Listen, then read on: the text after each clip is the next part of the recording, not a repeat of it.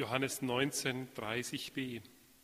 Jesus sprach, es ist vollbracht und neigte das Haupt und verschied. Es ist vollbracht. Das ist also das heutige Wort Jesu am Kreuz, das sechste Wort Jesu von den sieben. Es ist vollbracht.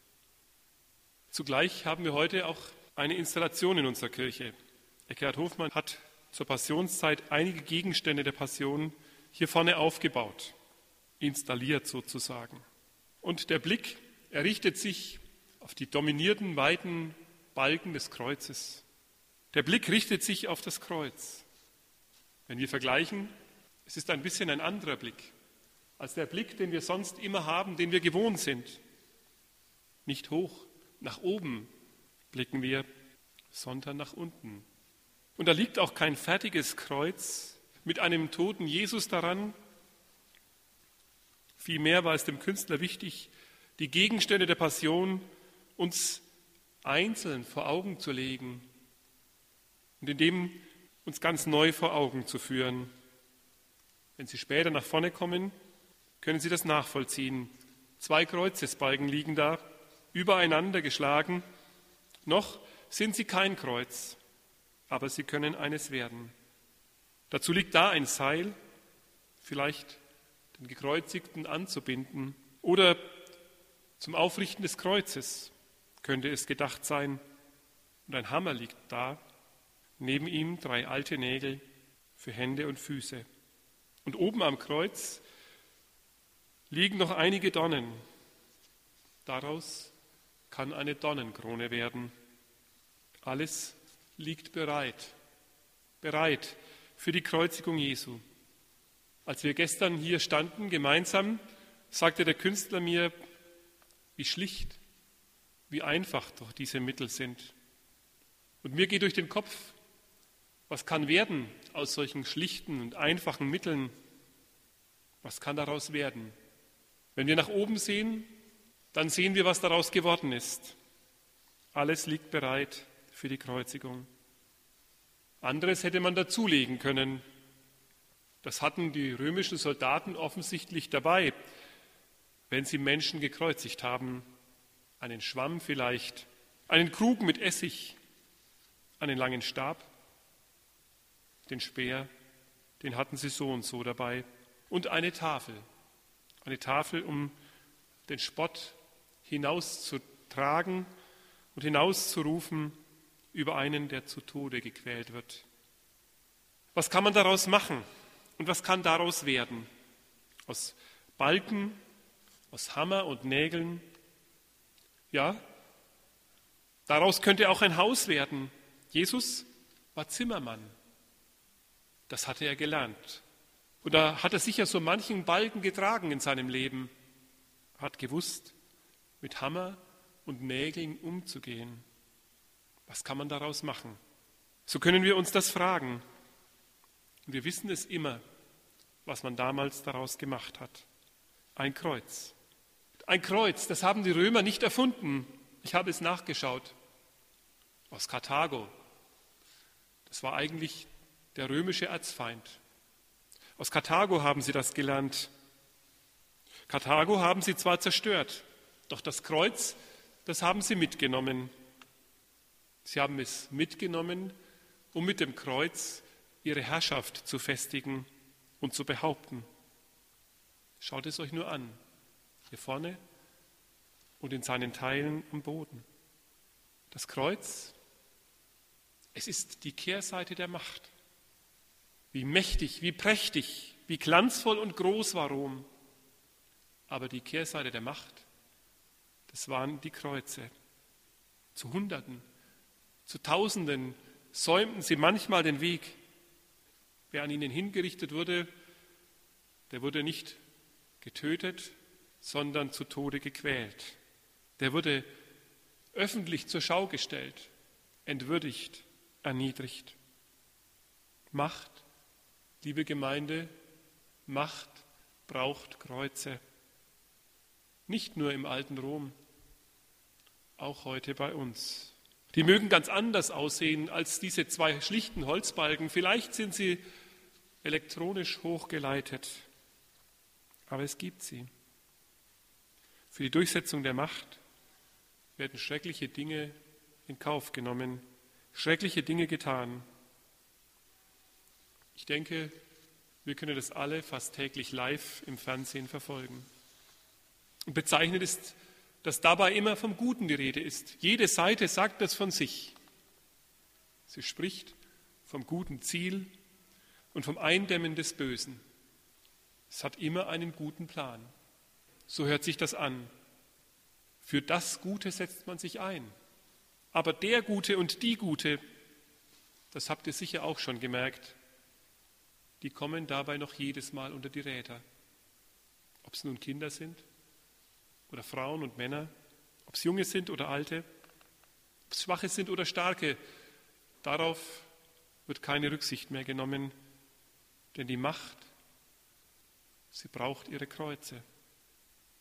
Ja, das gilt nicht nur für den Staat.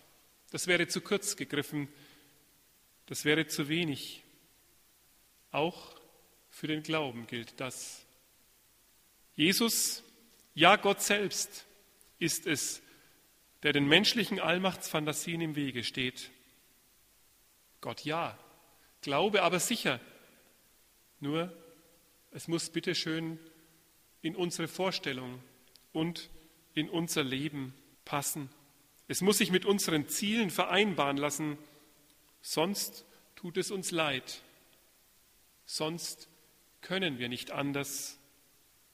Mit einfacheren Worten gesagt, Gott darf es geben, aber die Zügel der Macht halten wir am liebsten in der eigenen Hand. Und so konnte es ja nicht anders kommen.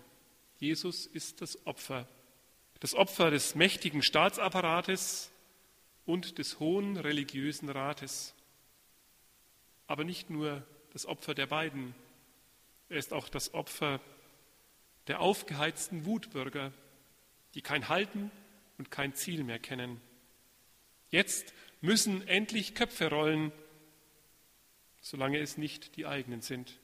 Einer muss dafür herhalten und hinhalten. Und so bleibt am Ende scheinbar nur eine Schlussfolgerung.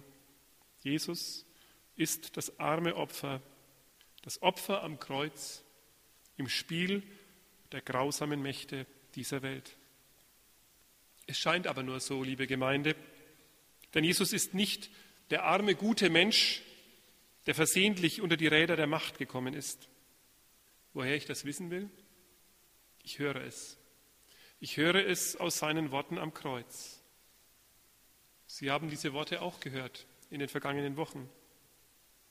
Sie sind unter Schmerzen gehaucht, geschrien, geflüstert, gesprochen. Ganz besonders aus diesem sechsten Wort von heute höre ich es. Da sagt er, es ist vollbracht. Es ist bezahlt. Es ist ans Ziel gekommen. Es ist geschafft. Er ist nicht Opfer in dem Sinn, dass er hilflos erleidet, was andere über ihn bringen. Er ist und er bleibt selbst machtvoller Täter. Aber unter seiner Tat muss kein Mensch leiden. Seine Tat, sie ist eine Machttat der Liebe. Sie ist machtvolles Erleiden aus Liebe. Davon haben die Supermächte dieser Welt gehört. Davor müssen sie sich in Wirklichkeit fürchten, dass eben nicht Gegenschlag auf Erstschlag folgt, sondern dass Liebe sich leidend hingibt, dass sie sich selbst opfert, damit die Liebe nicht unter die Räder der Macht gerät, und das Leben auch. Dafür ist das Kreuz auch ein Zeichen. Es ist das Kehrzeichen der Macht, der Mächte dieser Welt. Aber es ist das Hauptzeichen der Macht von Gottes Liebe. Niemand liebt so wie Gott. Und er gibt sich hin, damit die Liebe bleibt und das Leben gewinnt.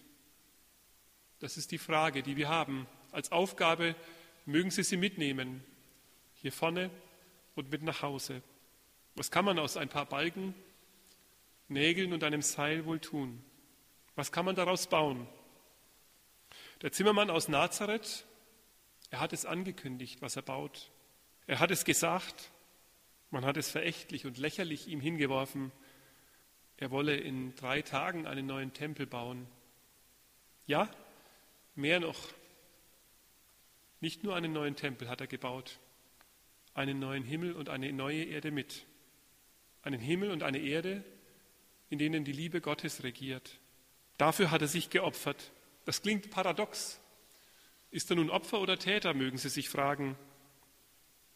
Es bleibt so paradox und lässt sich nicht auflösen. Gott aber hat ihn erhöht über alle. So lesen wir es und hören wir es aus der Schrift, damit alle Knie sich vor ihm beugen. Aha, also doch wieder Macht. Macht, wie wir es kennen, oder? Nein.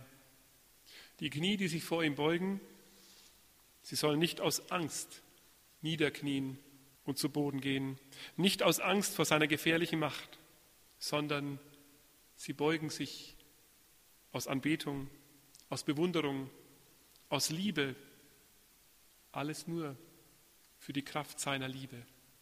Vielleicht sehen sie noch mehr, wenn sie nach vorne gehen und auf Kreuz, auf Nägel und Hammer stehen und das Seil und die Donnen. Vielleicht sehen sie etwas ganz anderes, etwas, das sie an eine andere Stelle in der Schrift erinnert. Das darf gerne so sein. Ich wollte Ihnen das mitgeben. Es ist vollbracht. Wenn man das Zeichen des Kreuzes heute bewerten würde, das wird ja gemacht in der Welt der Wirtschaft, werden die großen Markenzeichen bewertet, dann wäre es wohl das teuerste Zeichen dieser Welt. Denn es ist eindeutig und erkennbar, wofür dieses Kreuz steht. Es ist zu simpel, es ist zu wenig dran und sagt doch so viel. Es ist immer ein Zeichen dafür, für die Kehrseite menschlicher Macht und zugleich auch ein Zeichen für die Größe der Macht der Liebe Gottes. Amen.